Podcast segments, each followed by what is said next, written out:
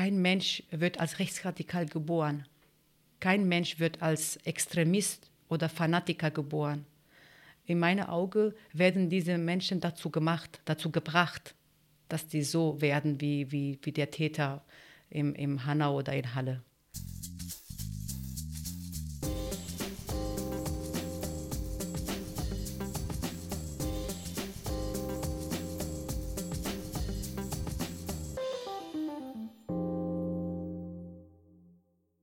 Hallo und herzlich willkommen zu Denkanstoß Demokratie, dem Podcast der Landeszentrale für politische Bildung Rheinland-Pfalz. Mein Name ist Jennifer Rentsch.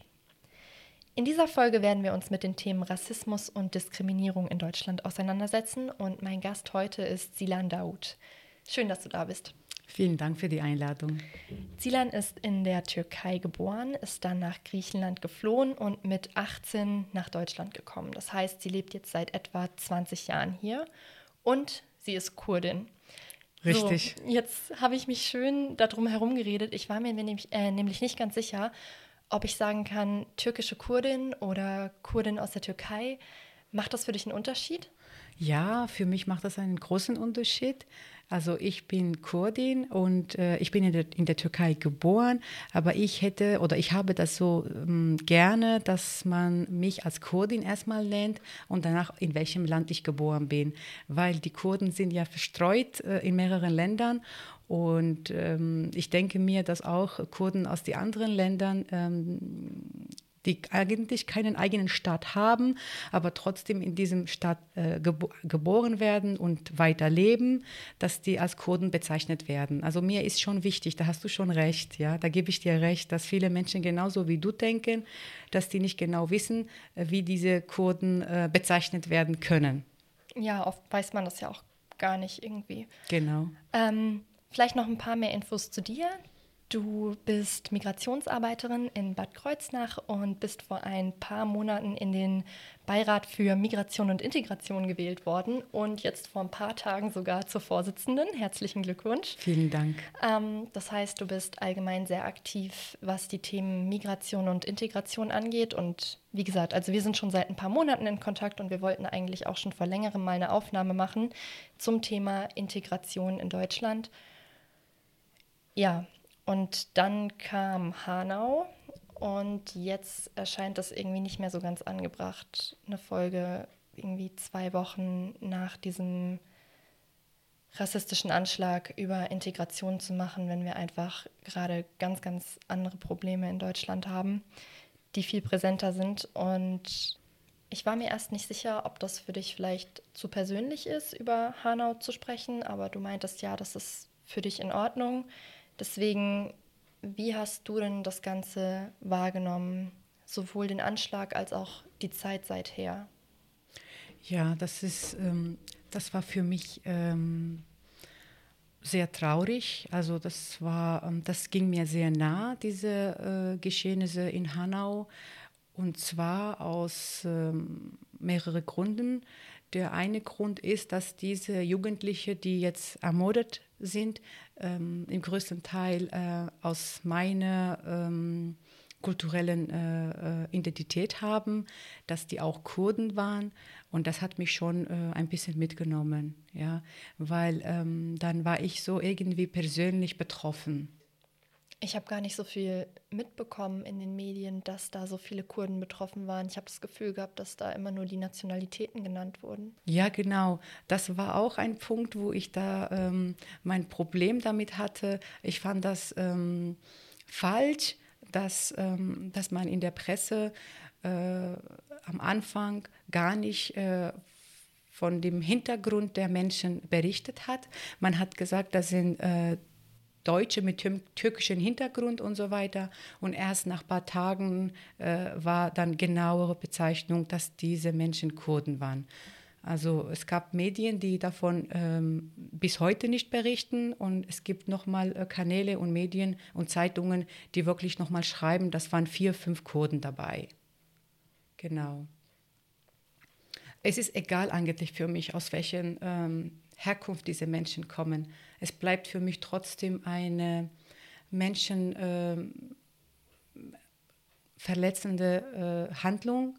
Das durfte nicht passieren. äh, sowas können wir uns nicht in diesem Jahrhundert leisten. Es geht immerhin um, um, Menschen. Also das ist egal, woher diese Menschen kommen oder egal aus welchem Land die Eltern von diesen Menschen stammen.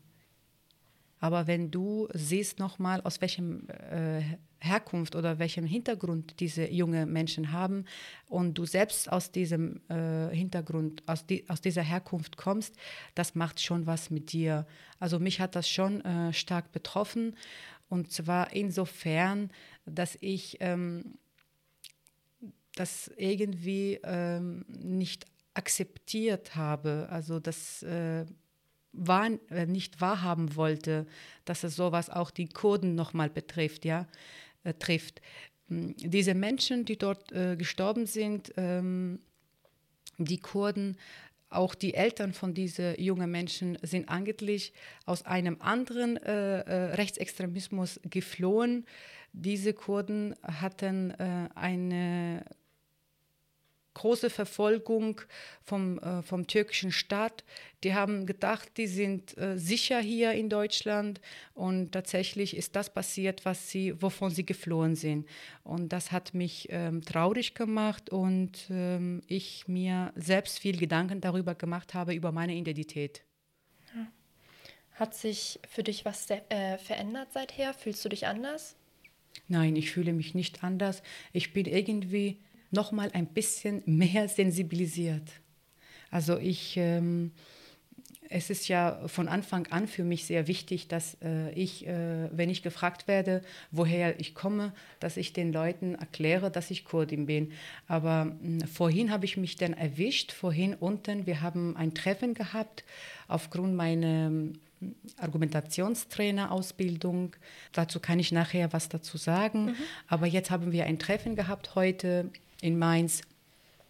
Und ich habe vergessen, meinen Namen zu sagen und ich habe direkt gesagt, äh, ich bin Kurdin und ich bin äh, in der Türkei geboren.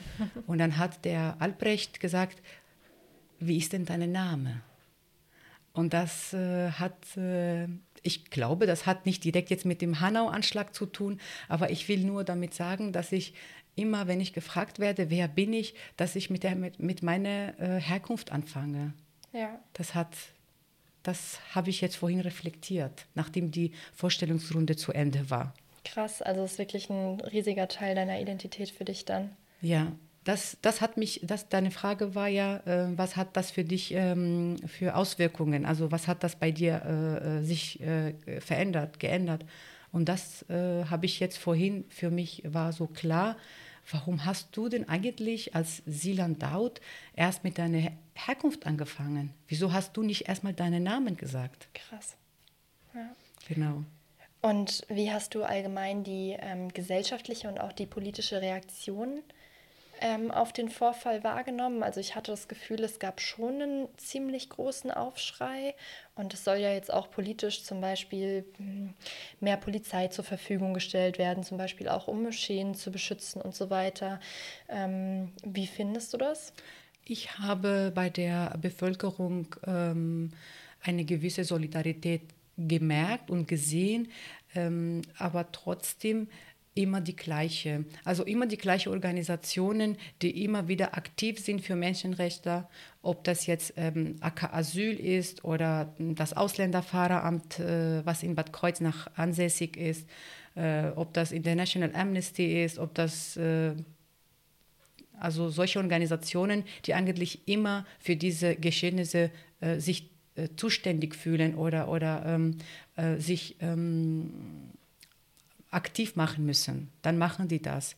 Aber es gibt auch wiederum Menschen, die ähm, mir gesagt haben oder nicht direkt immer, aber die gemeint haben, ja, das war zu erwarten. Ja, das war zu erwarten und das das betrifft uns nicht.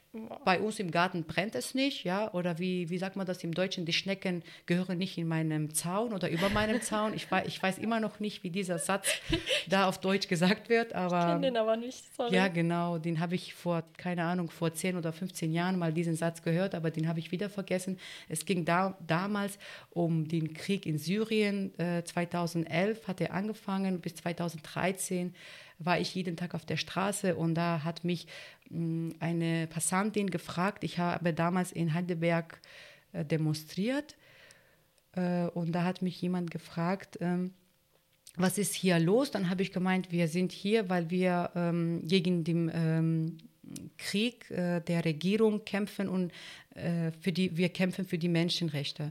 Rechte. Und dann hat sie gemeint, ja, solange, solange die Schnecken nicht bei mir im Garten sind, ist kein Problem.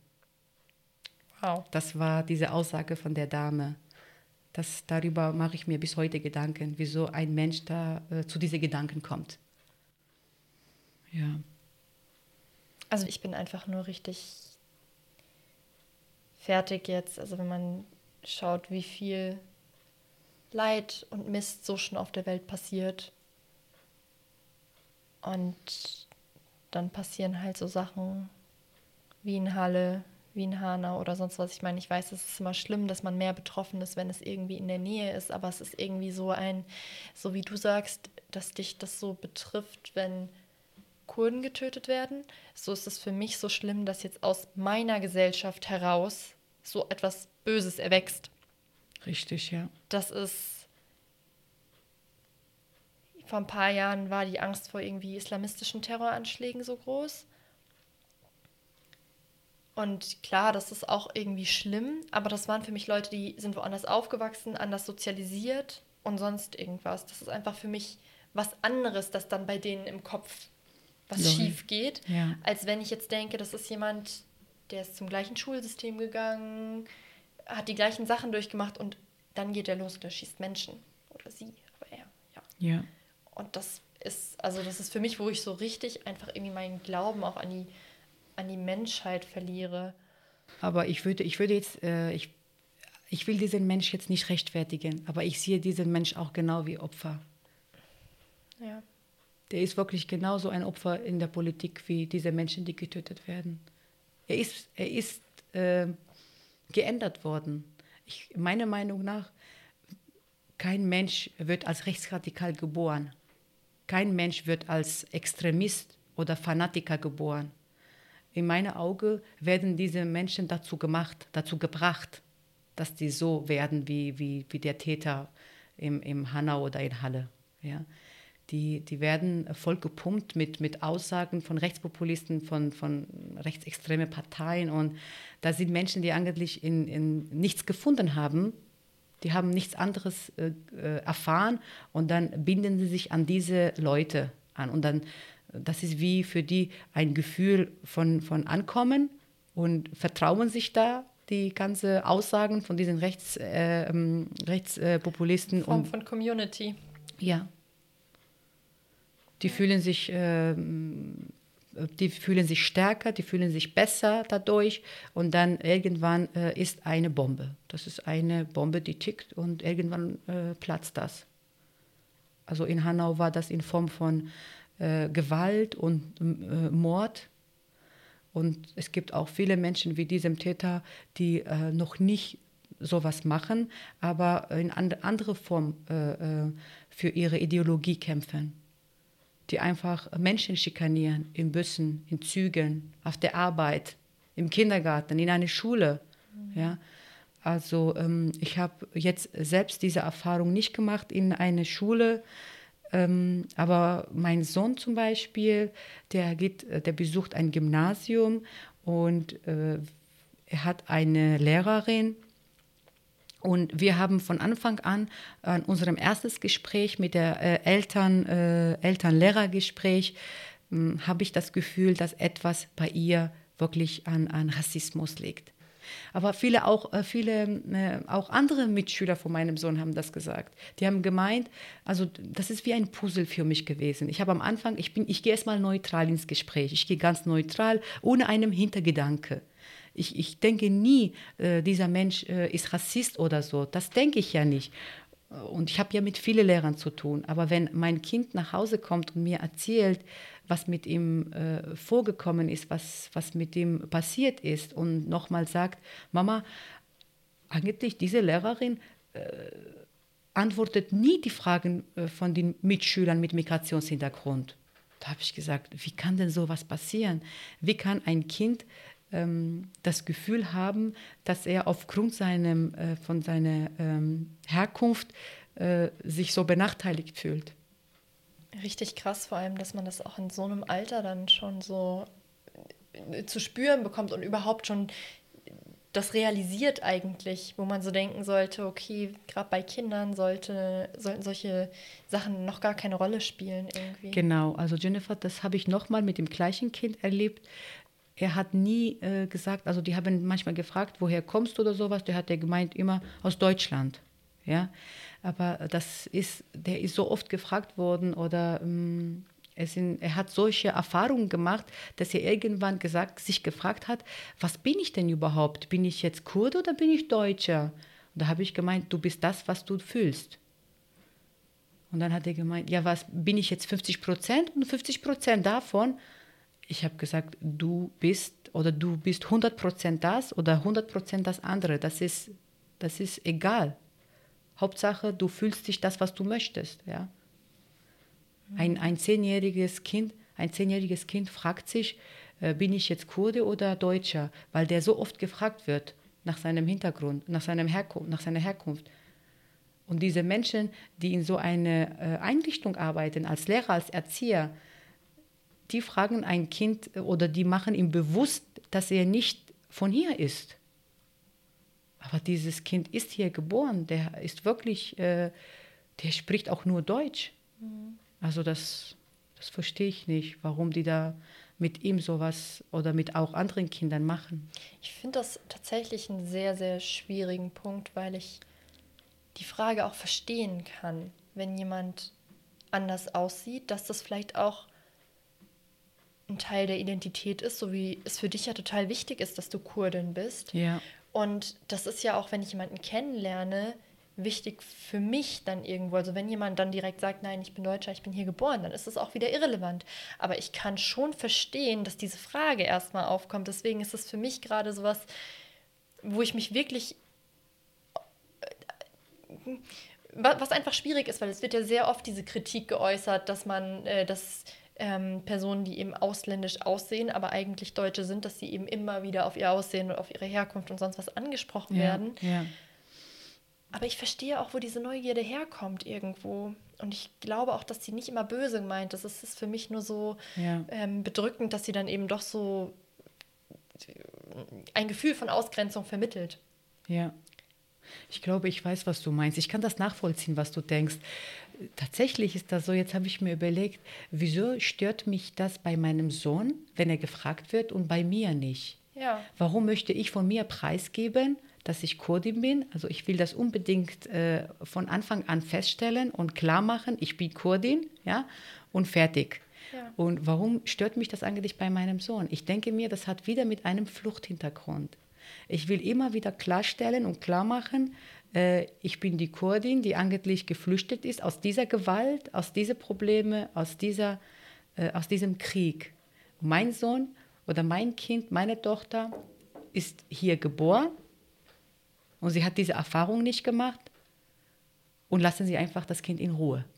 Ja. Ja, genau. Das kann eine, ein Grund sein. Klar, weil man will denen ja auch nichts aufdrücken, was sie nicht sind. gar nicht erfahren haben, ja. nicht sind und auch nicht irgendwie sein genau. sollen, sein müssen oder sonst irgendwas. Aber es ist eben trotzdem schwierig für jemand Außenstehenden, der das ja nicht weiß. Ja zu wissen, ob man das ansprechen kann oder ob man das fragen darf oder nicht, weil das ist ja auch mal ein zweigeteiltes Schwert. Die einen reden dann eben total gerne drüber oder identifizieren sich auch damit oder sagen, ja, ich bin Deutscher, aber zu Hause sprechen wir trotzdem zum Beispiel Türkisch oder das ist für mich ebenfalls ein wichtiger Teil ja. meiner Kultur. Und gerade weil Kultur so wichtig ist für Menschen, ja kann ich auch verstehen, wie gesagt, wenn man jemanden kennenlernt, dass man da eben das Neugier, ich, ja, Interesse zeigt, ja. ja. Das, das glaube ich dir, dass ähm, das auch so eine große Gruppe, dem größten Teil der Gesellschaft oder die, die Zivilbevölkerung, dass sie diese Frage stellen, weil sie Interesse zeigen und dass sie in äh, Kontakt aufnehmen, dass, dass diese Frage gestellt wird an Migranten oder Menschen mit Migrationshintergrund dass die fragen, wie heißt du und wo bist du geboren zum Beispiel, ja, ja? dass es nichts, ähm, nichts ähm, Böses oder äh, Diskriminierendes ist, ja, Rassistisches wäre. Ähm, es ist anders, wenn, wenn jemand äh, dich ähm, einen, einen komischen Spruch rauslässt, ja, ähm, wie beim Jobcenter oder beim äh, eine Behörde, die, die ähm, die, die fragen, ja, hier äh, gibt es keine äh, Übersetzung, wir brauchen keine Übersetzer, hier ist Deutsch Amtssprache, hier muss Deutsch gesprochen werden, ja, du bist in Deutschland. Das ist was anderes, ja, dann zeigst du schon halt, dass du den anderen Menschen nicht aufnehmen möchtest. Also, dass er nicht hier gehört. Du vermittelst diesem Mensch, äh, du gibst ihm das Gefühl, dass er nicht hier gehört. Und das ist sehr äh, frontal. Das darf man nicht machen. Meiner Meinung nach, in meinen Augen ist viel Arbeit da noch zu leisten. Ähm, wir kommen auch so langsam zum Ende. Ja. Gibt es noch irgendwas, was du dir noch wünschen würdest jetzt vielleicht auch von Leuten, die zuhören oder sonst, was sich in Zukunft noch ändern müsste? Irgendein Appell, irgendwas, was du noch loswerden möchtest? Mm, mein Appell an die Menschen ist, dass die mh, mm, sich begegnen sollen. Also, dass man, dass man, ähm, dass man Brücken schaffen kann. Also äh, einfach kennenlernen, ja, und nicht immer Abstand nehmen. Das ist sehr wichtig, dass man auf auf das Fremde, was die Natur auch sagt, dass man nicht äh, äh, am Anfang hingehen soll, dass man trotzdem versucht, mit diesen Menschen, die in Deutschland angekommen sind oder schon längst da sind, dass man mit denen Kontakt aufnimmt und Dialog führt und auch äh, gemeinsam viele Sachen äh, macht. Okay, dann vielen, vielen Dank für das Gespräch. Es ja, war sehr gerne. schön, dass du da warst. Gerne. Danke auch. Zum Schluss noch etwas Eigenwerbung. Silan hat ja zwischendurch mal erwähnt, dass sie Argumentationstrainerin ist und die Landeszentrale bietet regelmäßig solche Argumentationstrainings an. In denen lernt man dann zum einen die eigenen Vorurteile zu reflektieren, aber eigentlich geht es vor allem darum zu lernen, wie man mit den Vorurteilen von anderen Menschen umgehen kann, insbesondere wenn man zum Beispiel mit rechten Stammtischparolen konfrontiert wird. Außerdem werden auch Strategien vermittelt, wie man mit anderen Formen von Rassismus und Diskriminierung umgehen kann. Zum Beispiel, wenn man, ja, sowas wie Dilan gesagt hat, irgendwelche Diskriminierungen in der Bahn oder in anderen öffentlichen Bereichen beobachtet. Wenn ihr euch also für sowas interessiert oder in Anbetracht der aktuellen Entwicklungen gerne in dem Bereich aktiv werden möchtet, dann schaut doch mal, ob das vielleicht was für euch wäre. Den Link findet ihr in der Infobox. Jetzt erstmal vielen Dank fürs Zuhören und bis zum nächsten Mal.